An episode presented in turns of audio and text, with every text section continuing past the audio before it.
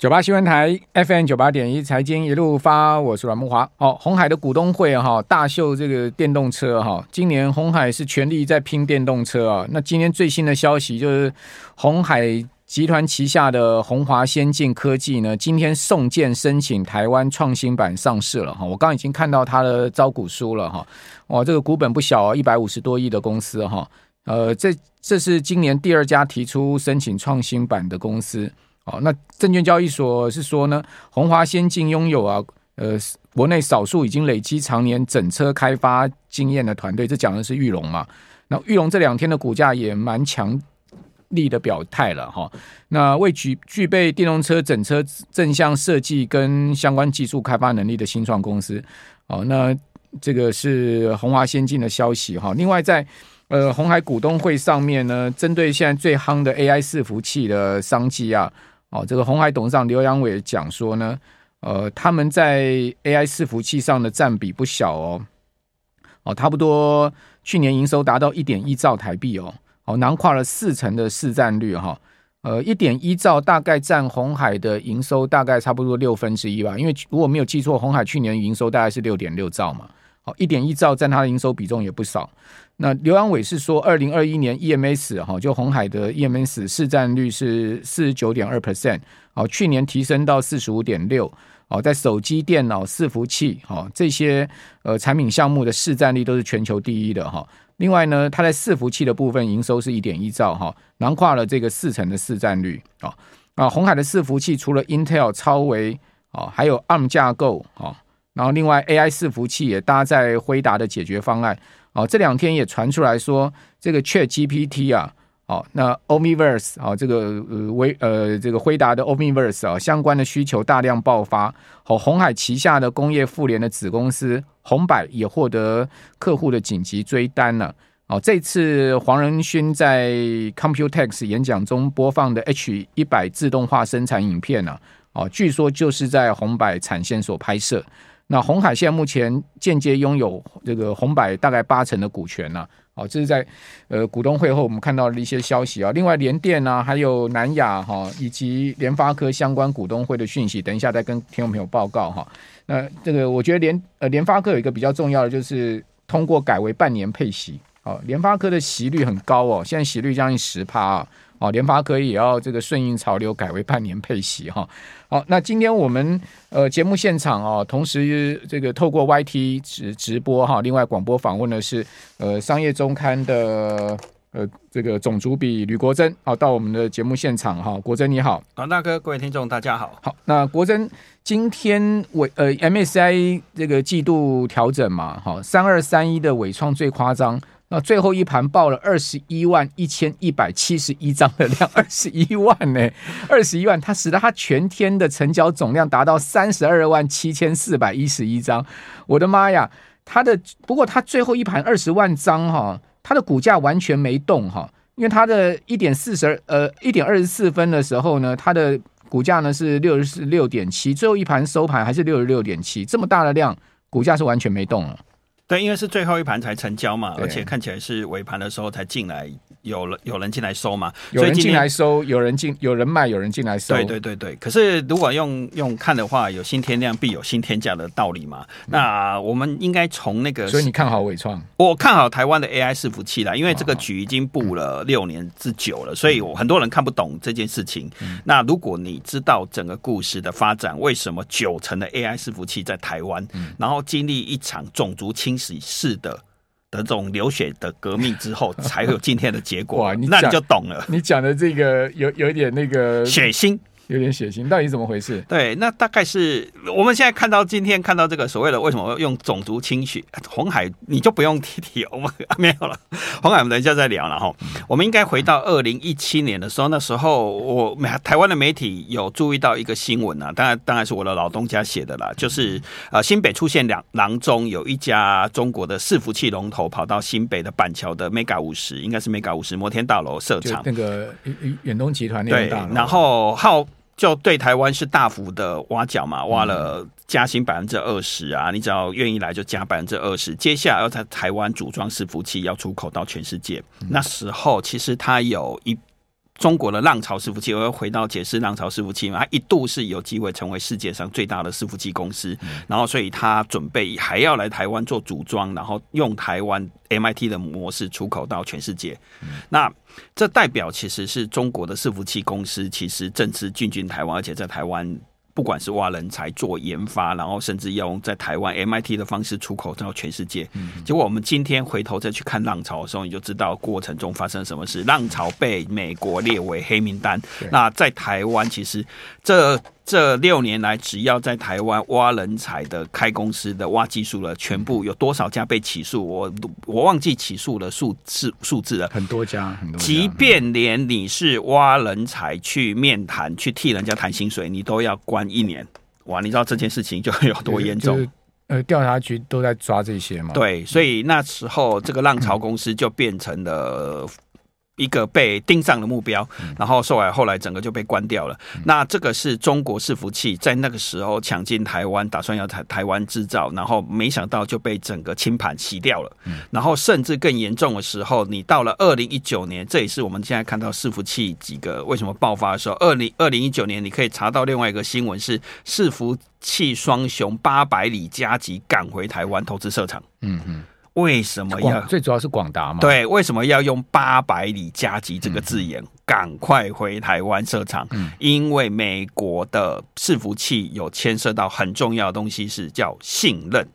在 AI 的时代里面，信任是最重要的，所以所有的 AI 伺服器。不可以有中国，所以非中国的绝对不行。嗯，所以从二零一九年，所有的伺服器都移回台湾生产。只要你要做高阶、做 AI 伺服器，你要跟 NVIDIA 合作的，一定要在台湾生产出口才可以。从二零一九年就开始做了这些事情，接下来就发生另外一件事情是，那个浪潮被列为黑名单，禁止他取得美国相关的 CPU 跟 GPU。所以浪潮被干掉之后，台湾的整个 AI 伺服器。整个应该讲，整个伺服器工业就崛起了。对，我们应该从用 从这个角度，华为被干掉之后，苹果就绝对没有对手了。我我们再回头讲那个故事嘛，哈，今天联发科是七百多块嘛，哈、嗯，然后前几天又涨，是因为它跟 NVIDIA 合作嘛，这几天涨还不错嘛。那联发科标上一千，有一个很重要的历史的氛围是，美国禁止联发科啊，禁止华为下单给台积电去做高阶制程的五 G 晶片。嗯。如果我没有记错数字的话，那一年被禁止的时候，华为在 Android 系统的五 G 晶片还占有将近百分之四十的市占率。嗯，华为后来归零。那时候华为是台积电非常大客户，大概占台积电营收大概十趴，对，非常大，差不多十趴。当初很轰动的新闻是，还开飞机包飞机来台积电，载最后一批的晶片回到深圳去组装成手机。因为那时候禁止下单之后，整个它是疯狂加单加件来做很多晶片，结果它还是卖完了。结果它现在都用完了，市占是零，几乎是零，它完全没有五 G 晶片。那这么多 Android 跟中国的所谓的手机用的是谁的？五 G 晶片，嗯，联发科的，嗯，所以在那个潮流里面，联发科就顺势崛起，刚好弥补了一个市场很大的缺口，嗯嗯，所以我们今天看到 AI 伺服器 为什么会变成这个样子，其实是从二零一七年板桥开始出现所谓的那个。浪潮伺服器来台湾投资，浪潮不是不知道这件事情，所以他赶紧抢来台湾挖人才做研发。他发现其实这个潮流那时候叫人工，哎，那时候已经叫 AI 了，对，那时候已经开始要起来了。那没想到他后来还是被美国完全，为什么叫种族清洗？台湾公司不能做，人才也不能做，最后连晶片都买不到，完全被清洗掉了。嗯，很可怕，因为。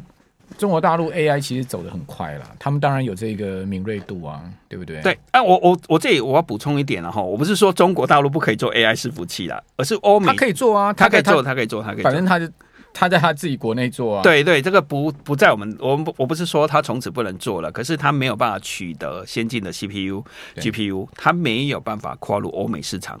那欧美市场所有的 AI 伺服器九成都只能用台湾的。他还是有买到辉达的晶片啊，啊，他打八折，效能要打八折，就是呃，买到那是 A 一百嘛，对，A 一百的就是打八折的效能嘛，效能就没有 H 一百那么好了，而且你也不可以外销，你不可以代工美国的所有 AAMAA，就是我们主要的云端的巨头，就是阿玛龙啊。Meta、嗯、Google，然后 Apple，嗯嗯，对，这几个都不行。那因为美国从拜登到川，从川普到拜登，他很重要一个原则叫做信任，不可以有中国的元件在里面。言下之意就是这个 AI 伺服器，台湾可以通吃，而且可以通吃很久了。对，因为你连里面的一些零组件都禁止用中国的哦，因为你很怕里面有木马，因为它跟它比手机晶片还要严肃的话题。好，所以你会看到连伺服器的散热。板子都涨这么多，连风扇都在涨，嗯，连连这个散热散热。我昨天晚上吃饭的时候碰到一位也是做散热的大哥，他说他最近的那个生意 AI 的生意暴增。对啊，对啊，对啊。好好，我们等下等一下谈完 AI 一旦一告一段落之后呢，六月会不会进入到所谓电动车哈，或者说呢这个又回到呃绿能啊哈这个储能的商机？好，因为呃国珍这次带来商业周刊很大一。一个报道哈，叫新电力大富翁哈，呃，说巴菲特、马斯克都到台到台塑都在抢赚这个纯电卖电节电的钱，好，那我们也能参与吗？据说苹果现在也在呃赚这个卖绿电的钱哦。对对对，苹果是这个呃借绿债，然后呢去投资绿电，然后再把绿电卖给你赚钱，他很厉害。好，我们这边先休息一下哈，等一下回到节目现场。九八新闻台 FM 九八点一财经一路发，我是阮木华。哦，原来美中的科技战的角力哈，最主要战场在台湾呢。哦，这个刚刚国珍在广告期间讲说。美国还派了专员在台湾专门做科技审查啊。对，美国 AIT 今年从去年开始在网络上招募一个专员，那今年会正式来台湾报道。我们大概是二月、三月的时候，上周有做这篇报道。嗯、那他来台湾的工作就是真的在做科技相关的审查，然后最主要的工作就是跑去竹科，好好的去跟各个业者稍微谈心，喝喝咖啡。当然晚上会不会约去海边吹海风，这个应该是没有，但是就是会吹海风干嘛？看着。厦门的夜景聊聊，自己，然后隔天醒来都忘了。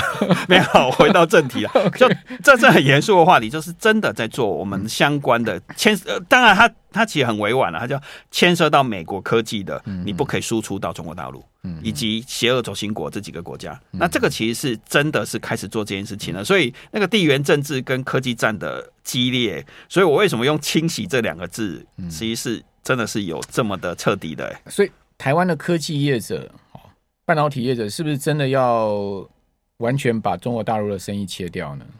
呃，应该讲说，只要是美国列为像 AI 这么高端的，嗯、只要被他列为不信任名单的，就都不能做，真的都不能做。消费级的产品还可以，可以啊，可以做，可以做。那中国中除了消费级以外，大家都不行了。对，中国大陆总是会做起来了，当然它市场很大了，连。黄仁勋都说中国市场不能放弃嘛，可是台湾也只能 follow 美国的规定，美国说什么可以就可以，所以他现在是有钻研的。伺服器为什么都移回台湾生产？那也是要检查的。所以我为什么说这已经不是单纯的生意问题了？为什么说哎，这个伺服器后面还有戏，而且？供应链还很大，啊，对，而且未来的成长空间，算力的成长空间很大，很大很惊人。就王文渊为什么去嘛？这里再补充一下，他七百多个专案可以省几十亿，所以你说买个晶片就买一个 CPU 几十万，那是小钱呐，啊，那个。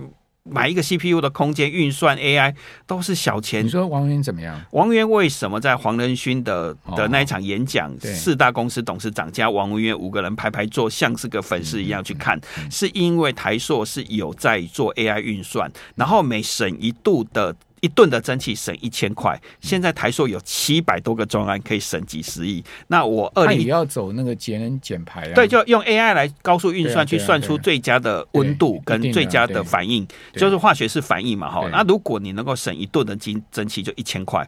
那他现在七百多个专案可以省几十亿，因为台塑化。排碳量太大了嘛？对对，几千万吨级的嘛？对啊，你透过 AI，你可以做很精准的计算，所以那个计算量是非常大。它是用人脑跟 AI 在 PK，让 AI 去算。所以黄仁勋的计算刚好符合王文渊这种巨量计算，然后可以让台硕省几十亿也是很可怕的钱啊。所以伺服器几亿算什么？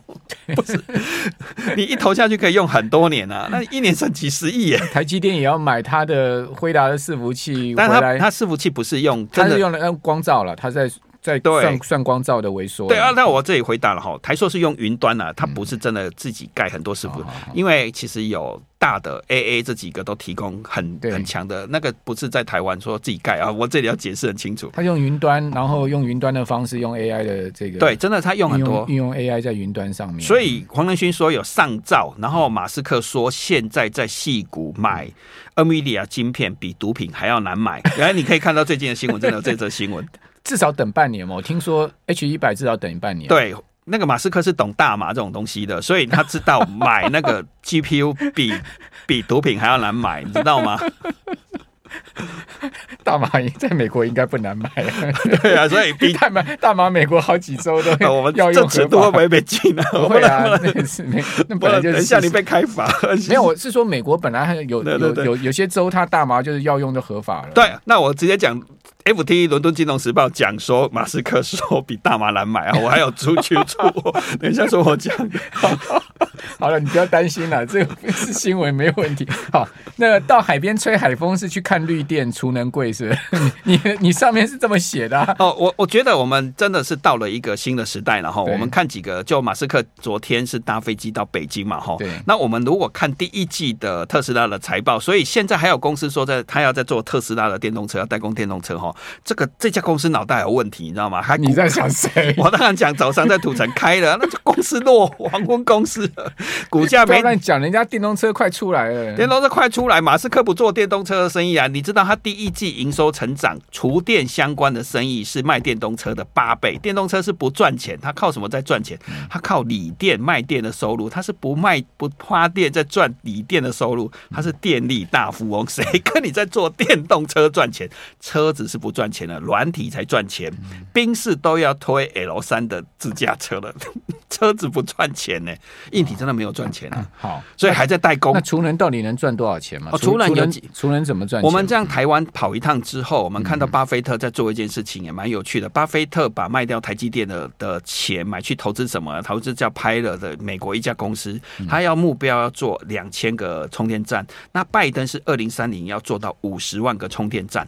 那这代表什么？未来可能会进入所谓的充电站大量普及化的时代。嗯嗯。那我我这里还要讲哦，充电站不是要靠卖油，像这样卖油赚钱。未来充电它可能会在云端，然后它你要整合，像你如果开电动车的话，你不能可能说你跟一个充电站业者合作就有一个 APP 嘛。所以你知道台湾最多充电枪的是谁吗？嗯。是玉龙集团，它已经有两三千支，所以它未来还要扩到全台湾最多充电墙的业者。裕隆那那个他那个叫？叫玉电，赔了十几年，对对对，裕电赔了十几年。他为什么要做这件事情？他是要整合成为全台湾最大的充电的平台。对，最后手机里面有一个专门在替你管理充电电力模式的是裕隆。那他有这个 APP 之后，他也不是真的靠卖电赚钱，靠加油站赚钱，他可以做很多的行销在里面。例如汽车的融资是裕隆。在做汽车的保险，新裕隆也有保险，汽车还有出租，格上有租车，共享汽车也是他要做。对，裕隆还有相关旅游、行骗天下等服务，他想要做的是 APP 的生意。那我举例好了，我们有个很小业者也出访，我们叫 U 卡。U 卡也在台湾盖充电加油站，像连锁，所以它很像当年的加油站开放。那他做进这个时候，他可以做什么生意？他可以变成在导购汽车，他本来就是一个导购汽车的网站，连他也跨进来做充电站的服务。不过回来我还是 U 卡是那 Bob 的嘛？对对，就是专门在做路口网。回来再讲说，其实这个模式其实不是不是只是巴菲特看到，我们看到 Google。还有微软，还有苹果也在做一个生意，叫做管理电。因为伺服器中心它需要很多的电力，嗯那它很多电的时候，它储电嘛，它现在开放了双向功能，所以它电力是可以交易的。对，所以我们看哦，台湾光现在一年大概已经有六亿了，嗯，就是买电卖电，你没有发电就六亿，在未来可能二零二五年到二零三零年买电卖电可以达到一百亿。你说买电卖电六亿，这是怎么样？交易金额就是台电跟你买电，嗯，那买的是你储能的电，你储能电不是真的你发电，可能你是你省下来或你放在储能柜里面的电，那未来会成长到一百亿，那这个算还很小，再来是储能的商机会超过两千亿啊。它那储能柜的电可能是从太阳能来的，对，可以从太阳能，那你也可以把太阳能的电卖给别人，所以当你电力双向可以交易的时候，其实它是一个非常大的的市场，所以就会有电力包租公出来了。我们这次跑到全台湾去看嘛。像很多房房地产业者就开始想说，我以后就不盖建案了，因为房子不好租嘛。结果他盖充电站的收入可能是租房子的三倍。可是充电站也不能随便乱盖啊，要还有地啦，所以房地产业者就要开始到处去列工业区的土地，然后你要有附属设施，因为那算附属设施嘛。啊，现在政府都有，有些工业区有规划可以做附属设施，所以你盖这个给电力提供做电力交易的话，收入是纯租房子的三倍啊。它有什么好处？我这里来讲，因为你讲的是储能柜嘛，储能柜，你要买卖店，你要买卖店，它有一个好处是这样。因为你绿人是鼓励的，所以你借钱的利息比较低。嗯，你发你在品牌形象也比较好，而且你还可以 ESG 加分，还有碳权的问题。因为储能柜，最多也就用十年呢、啊。对，所以台硕就跑进来做了。台硕一口气投一百六十亿，他就发现这是国安问题哦。其实我们在看到这个的时候，才知道商机有多大。台泥今天在讲的事情，也就是说，他要做电池芯嘛，他要做绿能，他做充电嘛，哈。他为什么要做这个？水泥占他一半，是因为台硕在疫情的时候一度买不到锂电池，你知道吗？台湾可能会发生断电的危机，是工厂断电，因为台湾最大 UPS 业者其实是台硕，嗯，一度买不到锂电池芯。所以他自己投一百六十亿做五 GW 小时的锂电池芯，嗯，是因为这未来世界可能真的买不到锂电池芯。那都是从中国大陆、啊、宁德时代，所以他、啊、他有算过了哈，零点九 GW 小时的话，其实是刚好是成本 break even，所以他抓的就是我做一口气做到五，就是要跟宁德时代 PK 它的成本。那他算过台湾的内需市场，光这样就足够了，所以他不怕。它的进展怎么样呢？那台泥做电池的进展怎么样？台泥今年就可以开始开始做了嘛？因为它高雄它是做家电的嘛，对不对？没有没有没有，做的是电动车超跑，它是锂三元电池。台硕是做锂铁，两个走不同不同的路。它一个是在高雄，一个是张斌刚刚刚刚投资，最近才四月才刚刚动土。台硕的梦想比较大了。台硕做完这个锂锂铁电池芯之后，五 G GW 很大嘛，它还要做锂的回收。因为有一天年底是长长源吗？长源没有，是台塑锂铁，就是有台塑新智能的。哦，我知道那几家公司合对对对合起来，而且目标是很大，上千以后是可能是个上千亿的公司。王若愚在管。对对对对对，嗯嗯，好，这个讲不完哦，太多公司往这一块推进哈。对，兵家必争啊。所以电力大富翁会诞生，以后电力跟这个是一个大商机啊。好，我们就看大富翁在哪里。谢谢吕国珍，谢谢谢谢谢谢。我们先休息一下，等下回到节目现场。